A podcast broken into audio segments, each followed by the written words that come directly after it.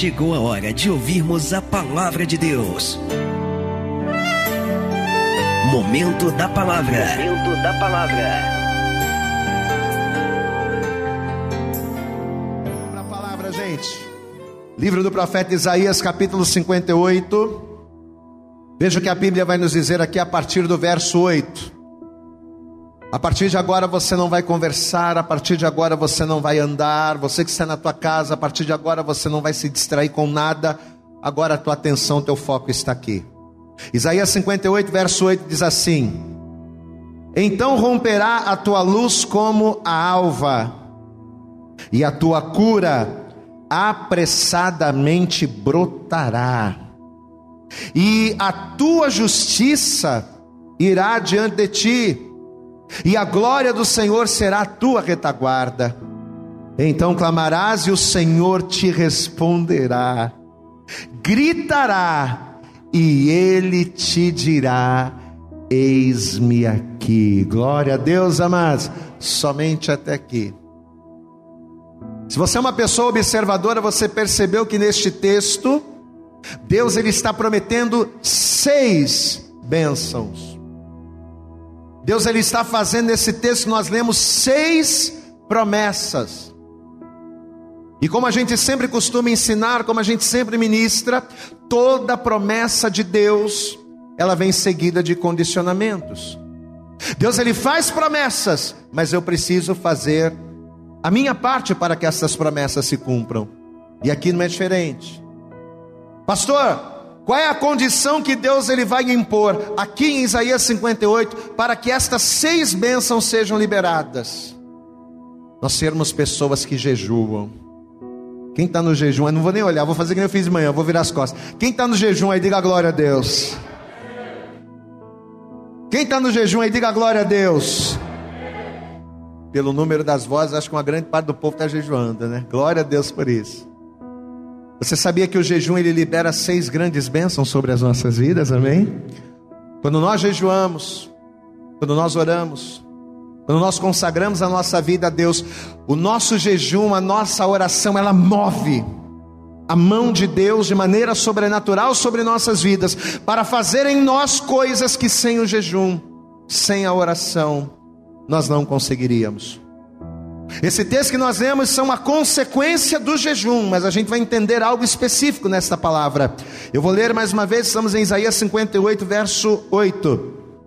Então romperá a tua luz como a alva, primeira bênção, e a tua cura apressadamente brotará, segunda bênção. E a tua justiça irá diante de ti, terceira, e a glória do Senhor será tua retaguarda. Então clamarás e o Senhor te responderá, gritarás e ele dirá: Eis-me aqui. Amém, amados? Você consegue imaginar você passando por um aperto, passando por uma situação adversa?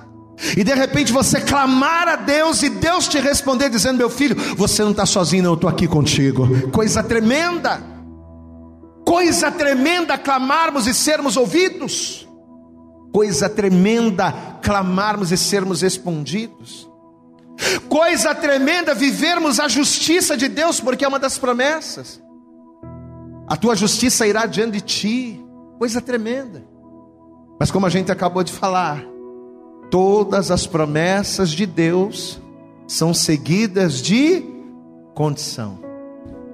Se você fizer o que eu quero, eu vou abençoar você. Você está disposto nesta hora a fazer a vontade de Deus? Quem está disposto aqui? Porque fazer a nossa vontade é fácil. Quem está disposto a fazer a vontade de Deus aqui? Está disposto? Então feche os teus olhos agora, Pai. Em nome de Jesus Cristo, Senhor, nós vamos estar ministrando agora a tua palavra. E esta pessoa, eu tenho certeza absoluta que ela não veio aqui à toa, mas ela veio aqui para receber a semente da tua palavra sobre a terra do seu coração. E como nós lemos em Coríntios, Senhor, aquele que semeia em abundância, em abundância ceifará. Ou seja, quanto mais nós retivermos, quanto mais nós ouvirmos e nos entregarmos a tua palavra, mais viveremos as tuas promessas em nossas vidas. Então, ó Deus, em nome de Jesus, Que neste momento não seja o pastor Vitor a falar, mas que seja o Senhor Jesus, o grande semeador, a espalhar a tua palavra sobre as nossas vidas nesta hora, a fim de que nós venhamos tomar posse dela, a fim de que venhamos vivê-la, para que vivendo venhamos nos apossar daquilo que já é nosso por direito. Vai jogando por terra agora, Senhor, todos os impedimentos e barreiras e obstáculos que tentarem se opor à tua palavra, ministra, Senhor, os nossos corações nessa hora, toma nossa mente para assimilarmos aquilo que formos ouvir. Ó Deus, e coloca na nossa boca as palavras-chave que mudarão a história desta pessoa para a glória do teu nome. É o que nós te pedimos e já te agradecemos no nome de Jesus, amém. E graças a Deus, você pode aplaudir bem forte a Jesus nesta hora. Você pode dar para Ele a tua melhor salva de palmas e adorar a Deus. Tanto você que está aqui como você que está na tua casa, abre a tua boca, diga glória, glória, glória a Deus. Fala conosco, Senhor, nesta noite. Em nome de Jesus, amém. Por favor, sente-se no teu lugar. A partir de agora, não ande a partir de agora não fale. Você pode dar glória a Deus, dá glória a Deus aí. Vocês estão bem, glória, dá glória a Deus aí, meu irmão. Glória a Deus, você pode dar à vontade, mas a partir de agora o teu foco precisa estar aqui. Queridos, ao começar essa ministração, a primeira coisa que eu quero dizer para você, e eu quero que você guarde isso, que toda atitude que nós temos, todas as escolhas que fazemos, todos os atos que praticamos, eles geram consequências. Não existe como nós fazermos escolhas em nossas vidas e essas escolhas elas não nos gerarem algo, é impossível.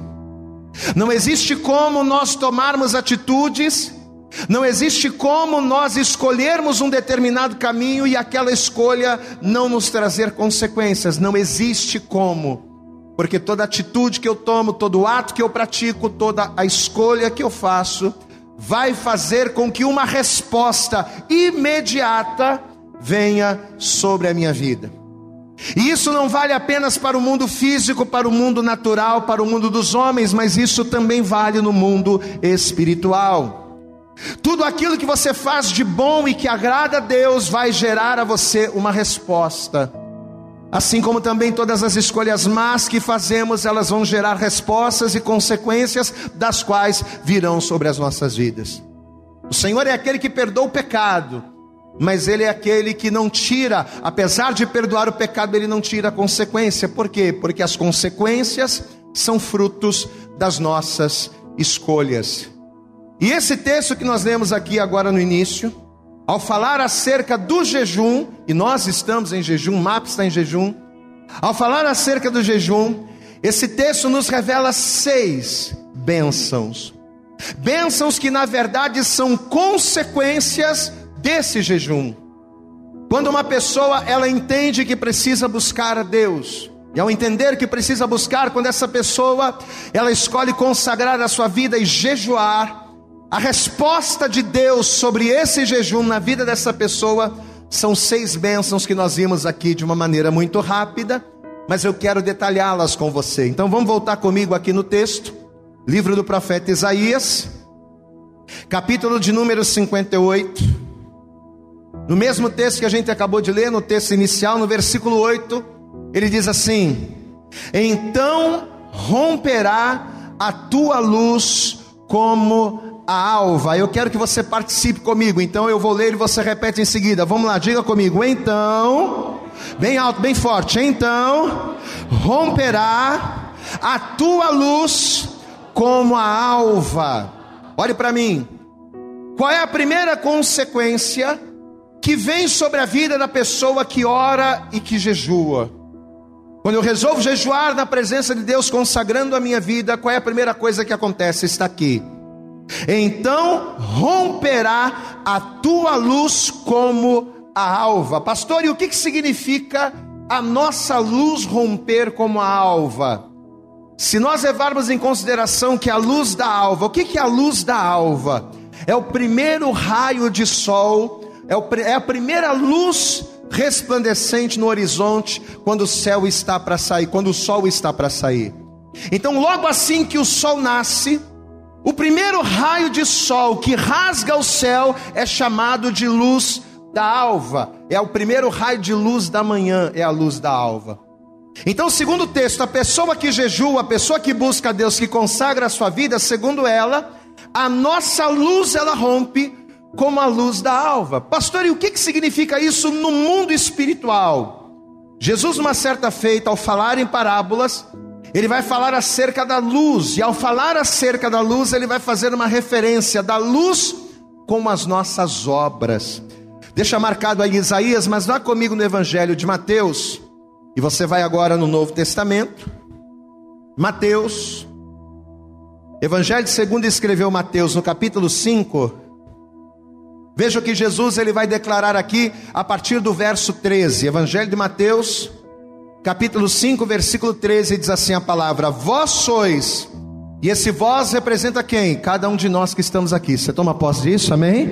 Essa palavra é para você e para mim. Veja, vós sois o sal da terra, e se o sal for insípido, com que se há de salgar? Para nada mais presta senão para se lançar fora e ser pisado pelos homens. Olha o verso 14. Vós sois a luz do mundo. Diga glória a Deus. Então Jesus ele está fazendo uma referência clara da luz com aqueles que o servem, com aqueles que o buscam. Vamos continuar lendo. Vós sois a luz do mundo. Não se pode esconder uma cidade edificada sobre um monte, nem se acende a candeia, a candeia é o que traz a luz, nem se acende a candeia e se coloca debaixo do alqueire, mas aonde? No velador, e dá luz a todos os que estão na casa, ou seja, Jesus está dizendo que quando se acende o alqueire, tem que ser colocado aonde? No lugar mais alto da casa, para quê? Para que a luz dele venha iluminar todo o lugar. Aí ele diz no versículo 16: assim resplandeça a vossa luz diante dos homens, para que vejam as vossas boas obras e glorifiquem ao vosso Pai que está nos céus. Amém? Então Jesus está dizendo: olhe para cá.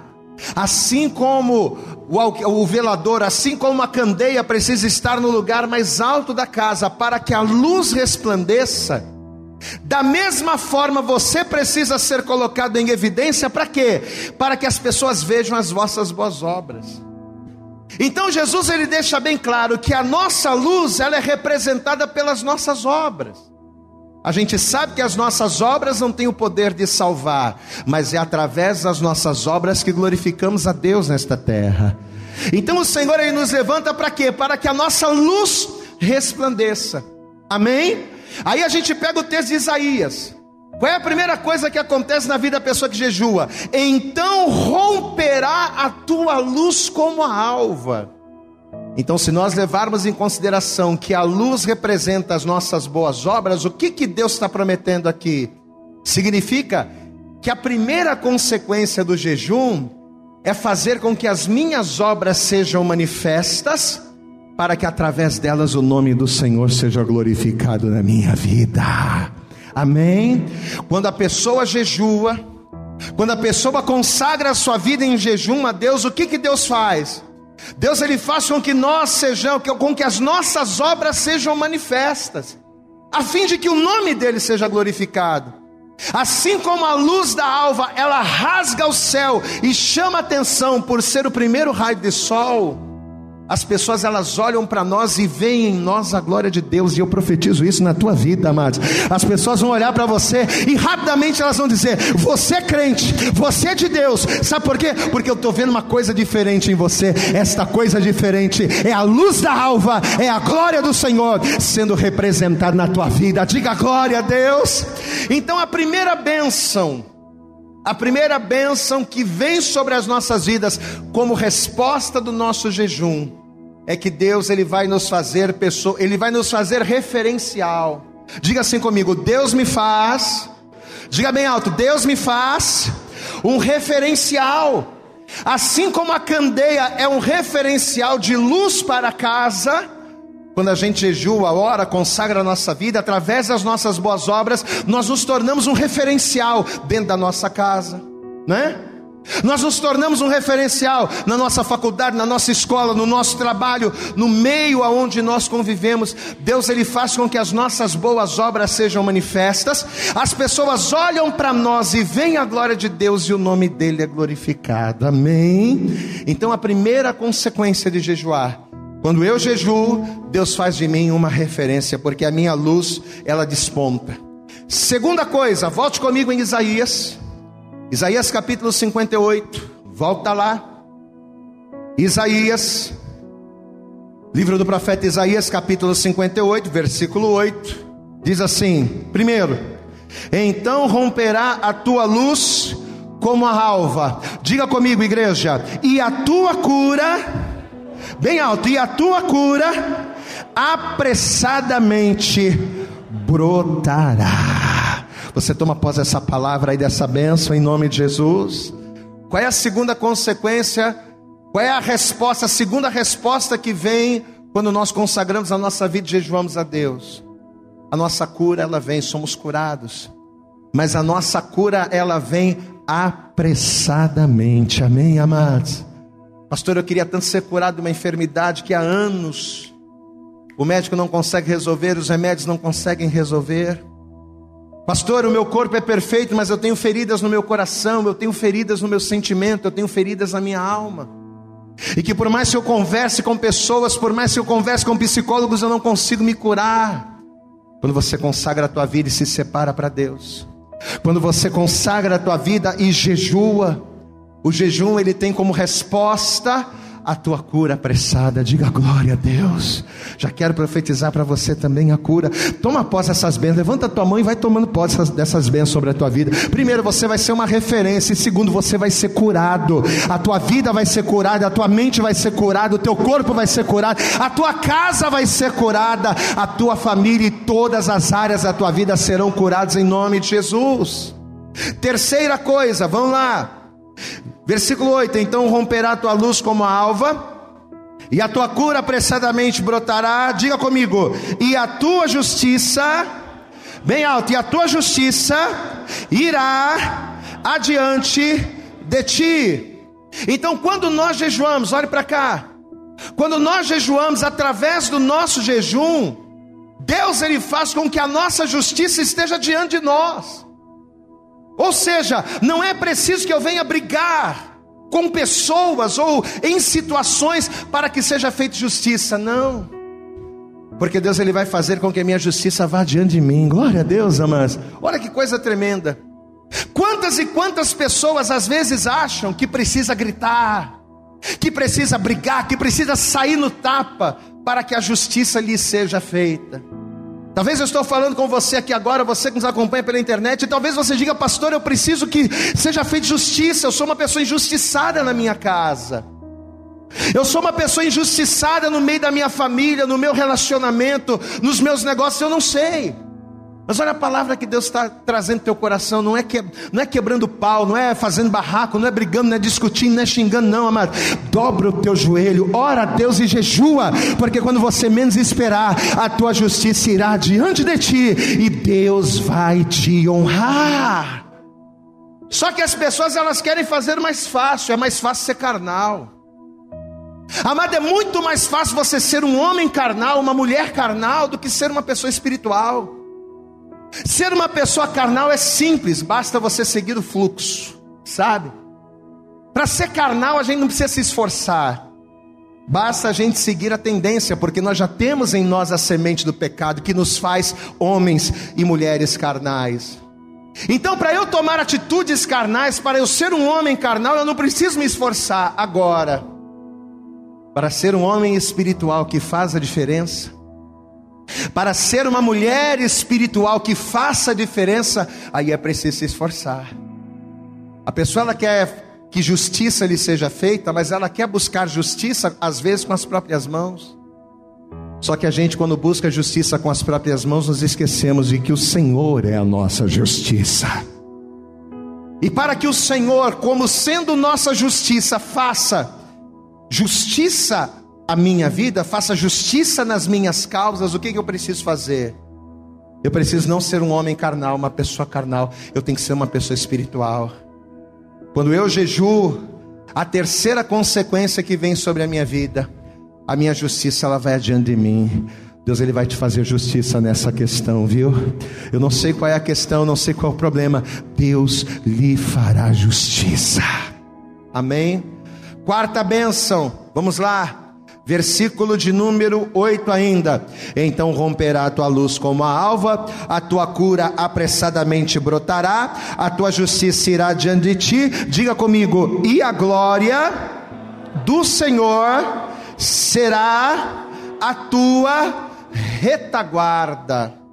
A palavra glória quer dizer honra. Então o que Deus está prometendo aqui? Que quando a gente consagra a nossa vida em oração e jejum, a glória de Deus, ou seja, a honra de Deus, ela nos surpreende, porque a retaguarda é um lugar que a gente não espera, né? A gente espera que os problemas venham de frente.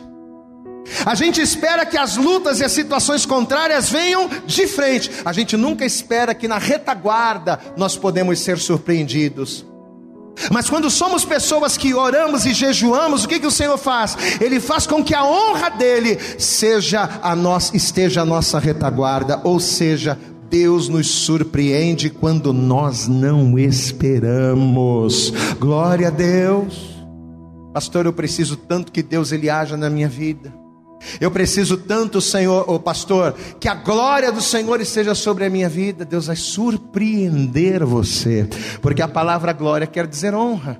E se a honra do Senhor ela vai cobrir a nossa retaguarda, significa que quando nós menos esperarmos, quando o inimigo se levantar contra as nossas vidas, achando que vai nos derrotar, quando a gente menos esperar, a vitória vai vir aqui na minha mão. Amém? Aquela vitória no teu casamento, a conversão do teu marido, a conversão dos teus filhos aquela porta que dificilmente está se abrindo, aquelas situações que quase nunca se resolvem, Deus vai te surpreender. Amém? Quinta bênção está aqui, versículo de número 9. Diga comigo: então clamarás, bem alto, então clamarás, e o Senhor te responderá. Você sabe o que Jesus nos ensinou no Evangelho? Olha aqui para mim. Jesus ele nos ensinou no Evangelho dizendo assim: Pedi e dar-se-vos-á. Buscai e encontrarei, batei e abrir-se-vos-á. Porque aquele que pede recebe, aquele que busca encontra e aquele que bate a porta se abre. Muito bonito isso. Muito legal Jesus ter dito isso. Mas a grande verdade é que não é bem assim que acontece, porque tem pessoas que pedem, mas não recebem que buscam, mas não encontram, que batem e a porta não se abre. E por que que isso acontece na vida de muitas pessoas? Porque não basta apenas clamar para ser ouvido. Eu tenho que fazer por onde eu tenho que fazer a minha parte. Muita gente pede, porém poucos são ouvidos. Por quê? Porque poucos estão dispostos a pagar o preço. Apesar dos ouvidos do Senhor não estarem agravados para não ouvir, Apesar das mãos do Senhor não estarem recolhidas para que não possa salvar, amado, o jejum, ele amplifica a nossa voz. Glória a Deus, amado. Quando você jejua, você está chamando, você está sacudindo o trono de Deus de tal maneira que a tua petição ela vai chegar aos ouvidos de Deus e ele vai dizer: Não, vou, vou abençoar essa pessoa. Olha só, essa pessoa está orando. Essa pessoa acabou de sair do mundo, está consagrando a vida, está orando, está jejuando. Eu tenho que abençoar essa pessoa. Então, quando nós jejuamos e quando nós oramos, nós vamos clamar e nós vamos ser ouvidos. Amém, amados? Todo mundo quer clamar, mas ninguém quer fazer aquilo que é necessário. Então, a quinta bênção: então clamarás e o Senhor te ouvirá. E a sexta e última bênção, versículo 9. Diga comigo, diga comigo, é, e gritarás, diga bem alto, e gritarás, e ele te dirá: Eis-me aqui. Glória a Deus. Ou seja, no momento em que você gritar em aflição, Deus não somente vai te ouvir do céu, Deus não somente vai inclinar seus olhos e ouvir o teu clamor do céu, Mas além de te ouvir do céu, ele vai dizer: Eu estou aqui. Você não está sozinho. Você não está sozinha. No momento em que você clamar e pensar que está desguarnecido, ele vai dizer: Eu estou junto de você nesta prova. E contigo você será mais do que vencedor. Você pode aplaudir bem forte a Jesus, meu amado. Você não vai estar sozinho. O teu clamor vai trazer Deus para perto. Quando a gente jejua e quando a gente ora, a gente grita e a gente traz Deus para perto, porque Ele vai dizer: Eis-me aqui, eu estou aqui. Então, quando nós consagramos a nossa vida, seis bênçãos, seis promessas extraordinárias da parte de Deus se cumprem nas nossas vidas. Primeiro, a nossa luz rompe, né? Nos tornamos uma referência. Segundo, somos curados. Terceiro, somos justificados. Quarto, a honra de Deus nos surpreende. Quinta, as nossas orações são ouvidas. E a sexta e última, quando clamamos, nós trazemos Deus para perto de nós. Quem está entendendo, pastor, até aqui, diga glória a Deus. Só que vamos mergulhar um pouco mais na palavra. Ao contrário daquilo que muitas pessoas podem pensar, e é aqui que nós vamos entender a revelação. Para que uma pessoa natural, comum, normal, possa alcançar de Deus estas seis promessas, não basta apenas ela fazer um jejum normal. Pastor, qual é o jejum normal? É aquele que a gente se abstém, não é? Porque o que a gente entende por jejum? É se abster. A gente consagra a nossa vida para Deus, se abstém do alimento, para estarmos consagrados diretamente ao Senhor. Pois é. Mas essas seis bênçãos, elas são fruto de um jejum, sim, mas não apenas de um jejum onde eu me abstenho de alimento. Não é qualquer tipo de jejum que vai me gerar estas seis bênçãos. Mas para viver estas seis promessas, eu preciso fazer o jejum que agrada a Deus. Pastor, então quando eu deixo de comer um alimento, eu estou fazendo um jejum que não agrada a Deus? Não, não é isso. Quando nós jejuamos, nós consagramos a nossa vida e consagrar a nossa vida, santificar a nossa vida, agrada a Deus. Mas existe um jejum que foi Deus quem escolheu.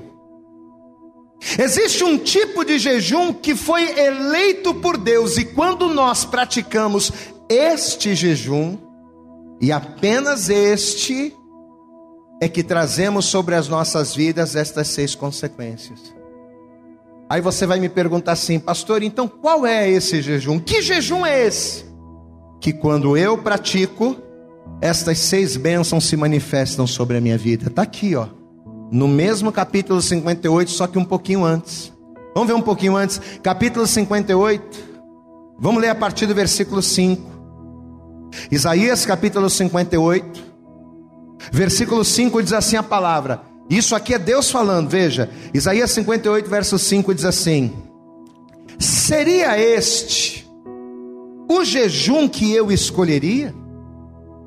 Que o homem um dia aflige a sua alma, que incline a sua cabeça como junco e estenda debaixo de si saco e cinza? É esse o tipo de jejum que eu escolhi? Chamarias tu a isto de jejum e dia aprazível ao Senhor? Veja que Deus está fazendo uma pergunta. É esse o jejum que me agrada, que me toca, que move a minha mão a manifestar a minha glória? Verso 6: Porventura, não é este o jejum que escolhi? Que soltes as ligaduras da impiedade que desfaça as ataduras do jugo, e que deixes livres os oprimidos e despedaces todo o jugo. Glória a Deus. Olha o que Deus está falando aqui. Olhe para cá agora. Por mais que afligir a nossa carne, deixando de comer aquilo que nos agrada, como nós estamos fazendo, por mais que nos afligir, nos vestindo de saco, nos cobrindo de cinza, ou seja, por mais que humilhar-nos aos pés do Senhor, seja algo que o Senhor se agrada, o verdadeiro jejum, aquele determinado escolhido por Deus, vai além de eu deixar de comer, vai além de eu deixar de beber. O jejum que agrada a Deus não é aquele que eu faço só de comida ou só de bebida, mas é aquele, segundo o que ele disse aqui, ó, versículo 6. Porventura não é esse o jejum que escolhi? Diga comigo, que soltes, diga bem alto, que soltes as ligaduras da impiedade. Então a primeira coisa que faz parte do jejum que, que o Senhor escolheu é o que? Eu tenho que soltar as ligaduras da impiedade. Olha aqui para mim, olha para cá. Não adianta eu deixar de comer carne, não, não adianta eu deixar de comer arroz, de comer filé mignon, de comer isso e aquilo, mas manter fixas as ataduras da impiedade. Não adianta eu jejuar de comida e continuar ligado à impiedade. Pastor, e o que é impiedade? Você sabe que quando a gente escuta essa palavra, impiedade, qual é a primeira coisa que a gente pensa? A gente liga impiedade à impetuosidade, ou não é verdade? A gente acha que o ímpio é aquela pessoa malvada, é aquela pessoa que mata, é aquela pessoa que mata sangue frio. Nós temos essa tendência de achar que impiedade está ligada à impetuosidade, está ligada à maldade, mas não. Ser ímpio, impiedade é tudo aquilo que nega a fé. Impiedade é tudo aquilo que despreza a Deus. Então, ainda que eu não seja uma pessoa malvada, ainda que eu não seja uma pessoa impetuosa, mas se eu cultivo na minha vida práticas que desprezam a fé, ou se eu cultivo na minha vida práticas que desprezam a Deus, mesmo não sendo uma pessoa malvada, eu sou um ímpio. Eu sou um ímpio por agir com impiedade. E quando eu ajo com impiedade, segundo a palavra de Deus, eu posso deixar de comer carne, eu posso me abster de delícias, mas se as impiedades estão em mim, eu só estou fazendo uma dieta, eu não estou jejuando na presença do Senhor.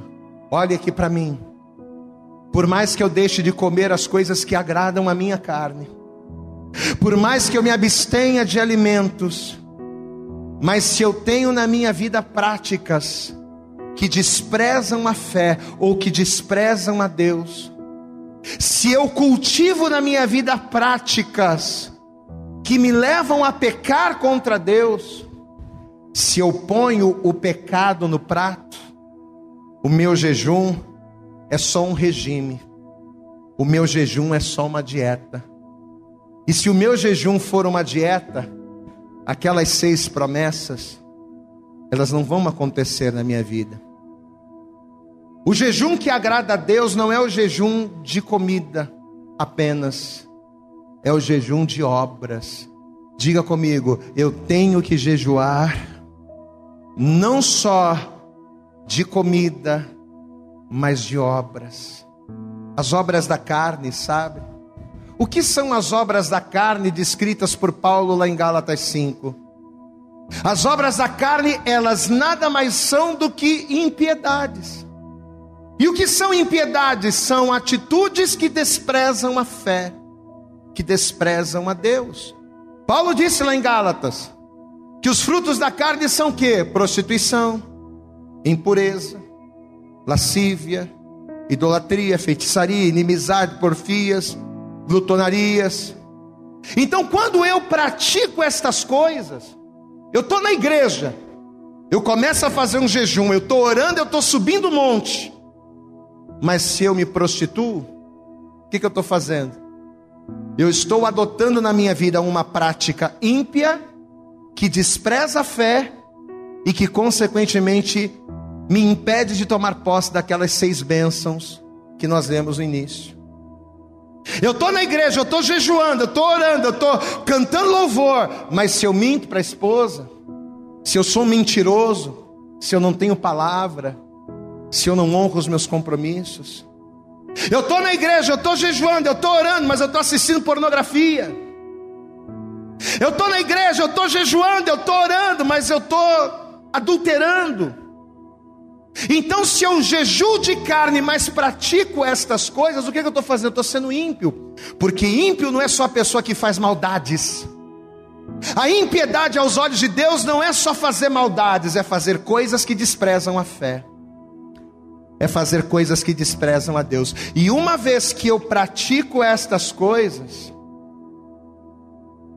eu estou invalidando qualquer ato de adoração que eu possa ter. Vai comigo em Gálatas 5, deixa eu mostrar uma coisa. Vamos lá. Gálatas no capítulo 5. É justamente o texto em que Paulo fala acerca disso. Vamos lá. Gálatas, capítulo de número 5. Vamos ler a partir do versículo 16.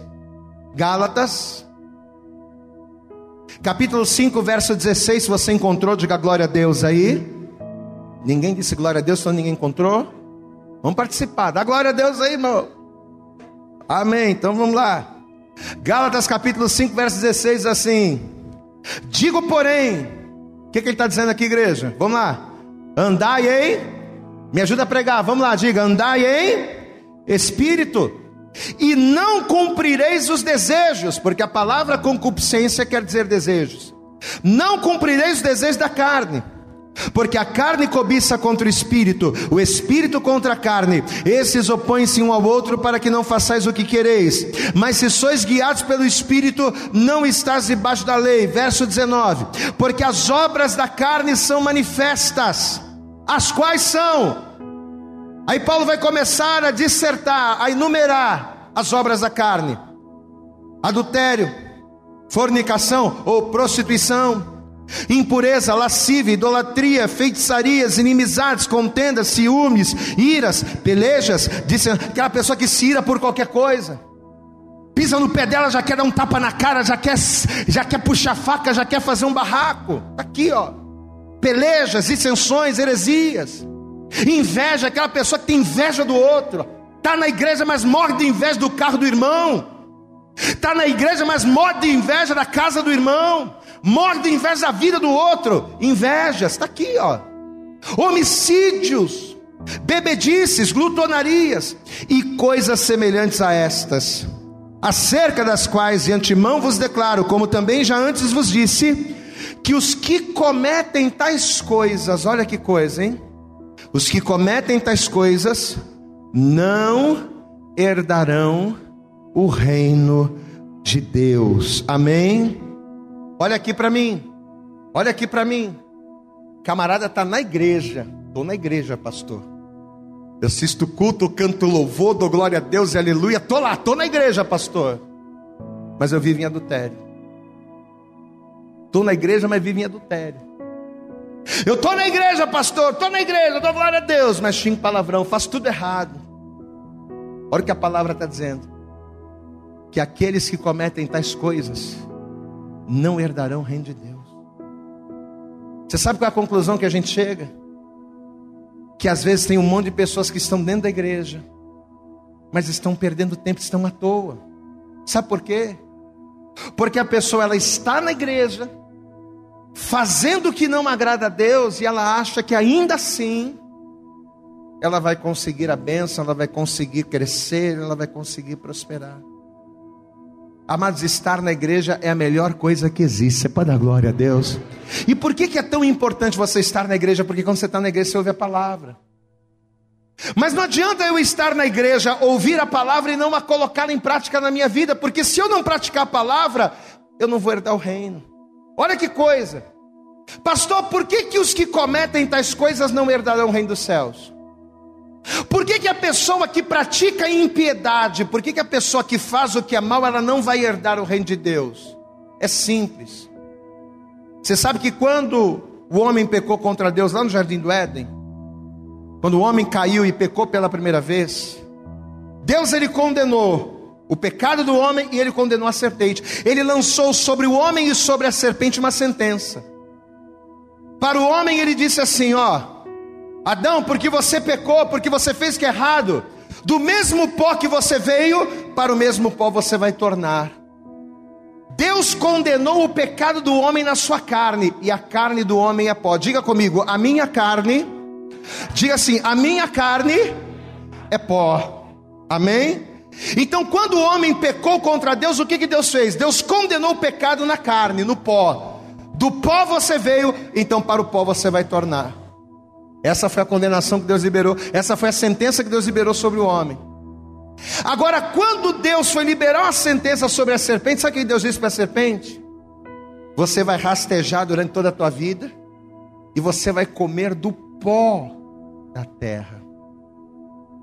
Então Deus sentenciou a serpente a se alimentar do pó da terra. Ora, o homem é feito do pó? Sim ou não? Sim ou não? Se nós somos feitos do pó, e a sentença da serpente é se alimentar do pó da terra, e o nosso pecado foi condenado na nossa carne, que é pó, o que, que isso significa? Que os nossos pecados alimentam o inimigo das nossas almas. Por isso é que aqueles que pecam, que cometem tais coisas, não herdarão o reino dos céus. Por que, que a pessoa que adultera, por que, que a pessoa que fornica, por que, que a pessoa que mente, ela não vai herdar o reino dos céus? Porque o pecado dela alimenta Satanás. E se eu alimento Satanás com os meus pecados, se eu alimento o inimigo das minhas, da minha alma com as minhas, com as minhas impiedades, eu me torno inimigo de Deus. Olha como é que a palavra é séria. Eu falei assim para Deus: Poxa, Deus, hoje é domingo, aniversário da minha esposa. Dá glória a Deus aí, irmão. Eu queria pegar uma palavra de vitória, né, de pular aquela coisa toda. Aí Deus falou: Não, você vai pregar essa palavra. Amém, Jesus. Você consegue entender a palavra que Deus está liberando sobre as nossas vidas? Quem está entendendo a palavra aqui nessa noite? Qual é o desejo de Deus para a minha vida e para a tua vida? Para nós? Qual o desejo de Deus para nós? É que aquelas seis promessas se cumpram nas nossas vidas. Amém? Deus ele quer me fazer uma referência nesta terra, a fim de que as pessoas olhem para mim e vejam em mim a luz da glória de Deus. Deus ele quer curar as minhas feridas, ele quer curar as minhas dores. Deus ele quer que a minha justiça vá diante de mim. Deus ele quer que quando eu clamar eu seja ouvido. Deus ele quer que quando eu gritar ele venha estar, ele venha correndo e diga: "Eu estou aqui". Deus ele quer fazer isso por nós. Mas para que Deus ele possa liberar essa promessa sobre a minha vida, eu tenho que jejuar, não um jejum de carne, mas um jejum de, de obras. Eu tenho que deixar a mentira, eu tenho que deixar o engano, eu tenho que deixar as, as práticas impiedosas, as, as impiedades, por quê? Porque elas me afastam de Deus, elas desprezam a fé, elas fazem com que os meus pecados alimentem a Satanás e eu me torne inimigo de Deus. E se eu sou inimigo de Deus, eu não vou herdar o reino, eu não vou herdar as promessas, eu não vou viver em novidade de vida. Tiago, no capítulo 4, já estamos caminhando para o fim. Olha como é séria esta palavra. Tiago, no capítulo 4. Olha o que a palavra de Deus vai dizer aqui no verso 4 também. Tiago, capítulo 4, verso 4. E Tiago pega muito pesado aqui, amados. Olha, olha como é que ele já começa o texto. Tiago, capítulo 4, verso 4 diz assim: Adúlteros e adúlteras. Olha agora. Não sabeis vós que a amizade do mundo é inimizade contra Deus?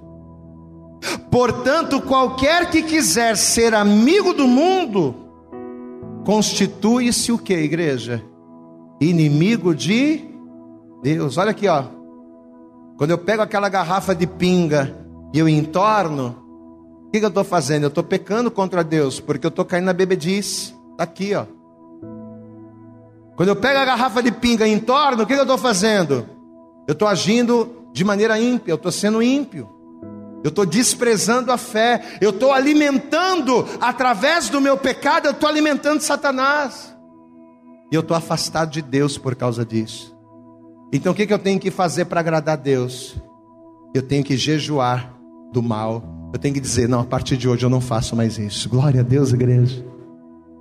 Se antes, se, eu, se antes eu bebia, a partir de agora eu não vou beber mais, porque agora eu sei que beber é pecado, é uma impiedade, despreza a fé, me faz inimigo de Deus, me afasta das promessas.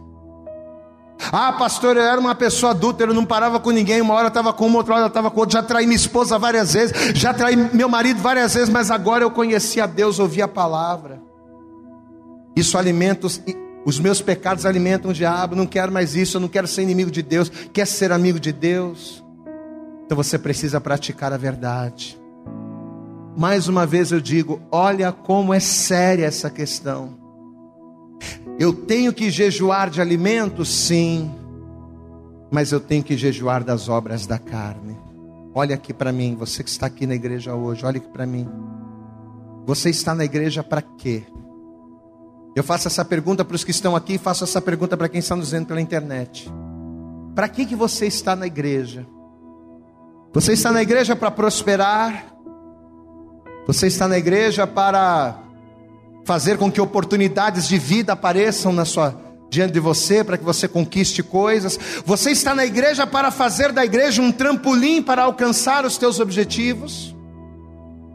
Ou você está na igreja para fazer a vontade de Deus? Essa é a pergunta. Pastor, a igreja para mim é um trampolim.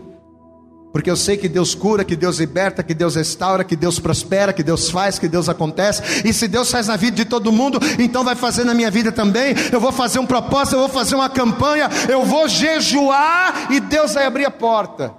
Se a igreja para você, se a fé, se Deus para você é apenas um trampolim, meu irmão, é complicado. Você vai poder fazer o que você quiser, mas você vai ser inimigo de Deus e não herdará o reino. Agora, se você diz para mim, pastor, eu estou na igreja, porque eu estou todo errado, mas eu quero acertar. Pastor, eu estou na igreja porque eu reconheço, eu sou uma pessoa toda torta. Desde muito tempo eu só faço as coisas erradas. Nunca tive quem me ensinasse, nunca ouvi a palavra de Deus, então sempre fui uma pessoa predestinada, uma pessoa obstinada, melhor dizendo. Sempre fui um camarada obstinado. Mas hoje eu estou na igreja porque eu quero mudar de vida.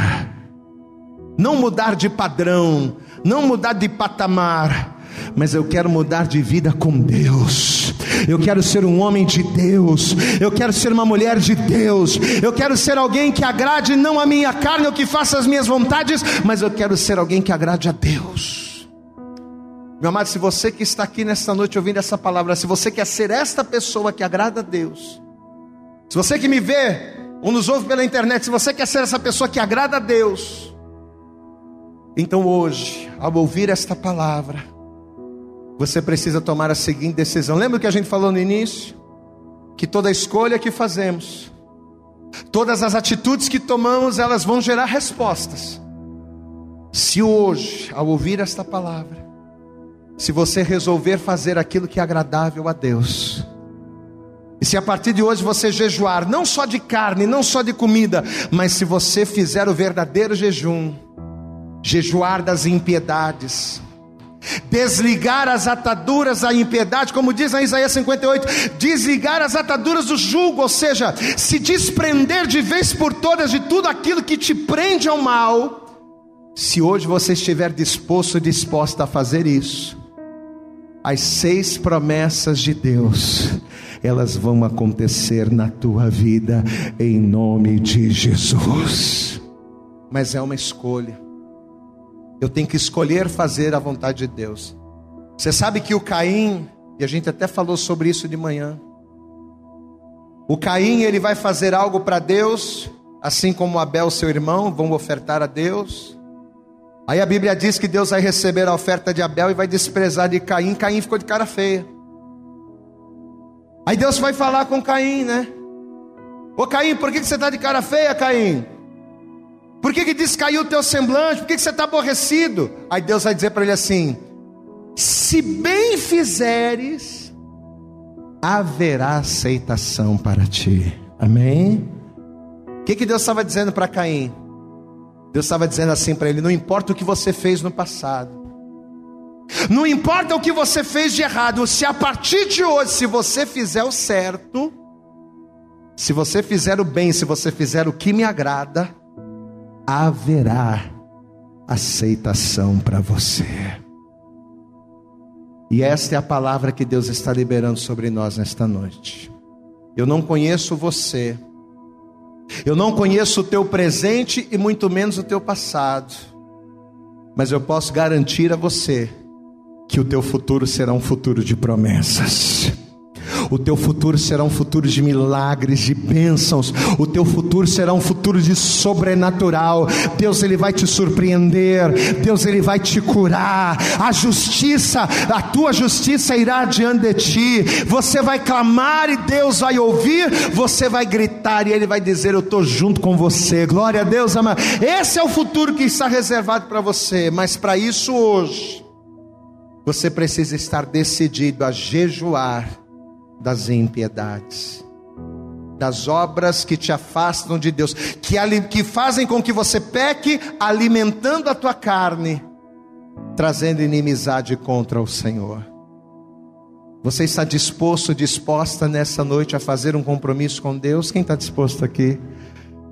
Geralmente a gente pergunta, né? Quem está disposto a fazer uma campanha para Deus te dar casa, para Deus te dar o carro, para Deus te dar a porta de emprego? Todo mundo levanta a mão, né? Eu sempre falo isso aqui. Fazer campanha para ganhar casa, para ganhar carro, para ganhar porta de emprego, todo mundo faz. Agora eu não vejo ninguém fazer um propósito dizendo assim: Senhor, eu vou fazer uma campanha para que eu venha ser mais crente a partir de agora. Eu vou fazer uma campanha, eu vou jejuar, eu vou orar, para que a partir de hoje eu venha ser mais santo. Glória a Deus, amado. Eu quero fazer essa proposta para você hoje. Quantos aqui são dispostos a partir de hoje a fazer um propósito com Deus e dizer: Senhor, a partir de hoje eu não vou jejuar apenas de comida, de carne. Eu vou jejuar da impiedade. Eu vou fazer a tua vontade. Quantos estão dispostos a isso? Você está disposto mesmo? De verdade? Então eu queria pedir a toda igreja que se coloque de pé. E assim que você se colocar de pé, você vai dar para Jesus e para esta palavra a tua melhor salva de palmas. Vamos fazer isso. Você que está na tua casa, que está nos assistindo, faça a mesma coisa também. Aplauda bem forte ao Senhor Jesus. Vamos aplaudir. Vamos dizer glória a Deus. Eu acredito que essa mensagem falou poderosamente com você. Mas se você acredita que ela pode ajudar também uma outra pessoa que você gosta, ama ou admira, mande para ela. Compartilhe o link ou convide essa pessoa para seguir o nosso podcast. E creia que fazendo isso, ainda que não seja você a ministrar, além de nos ajudar, você estará cumprindo o ID de Deus. Deus abençoe você e até o nosso próximo conteúdo.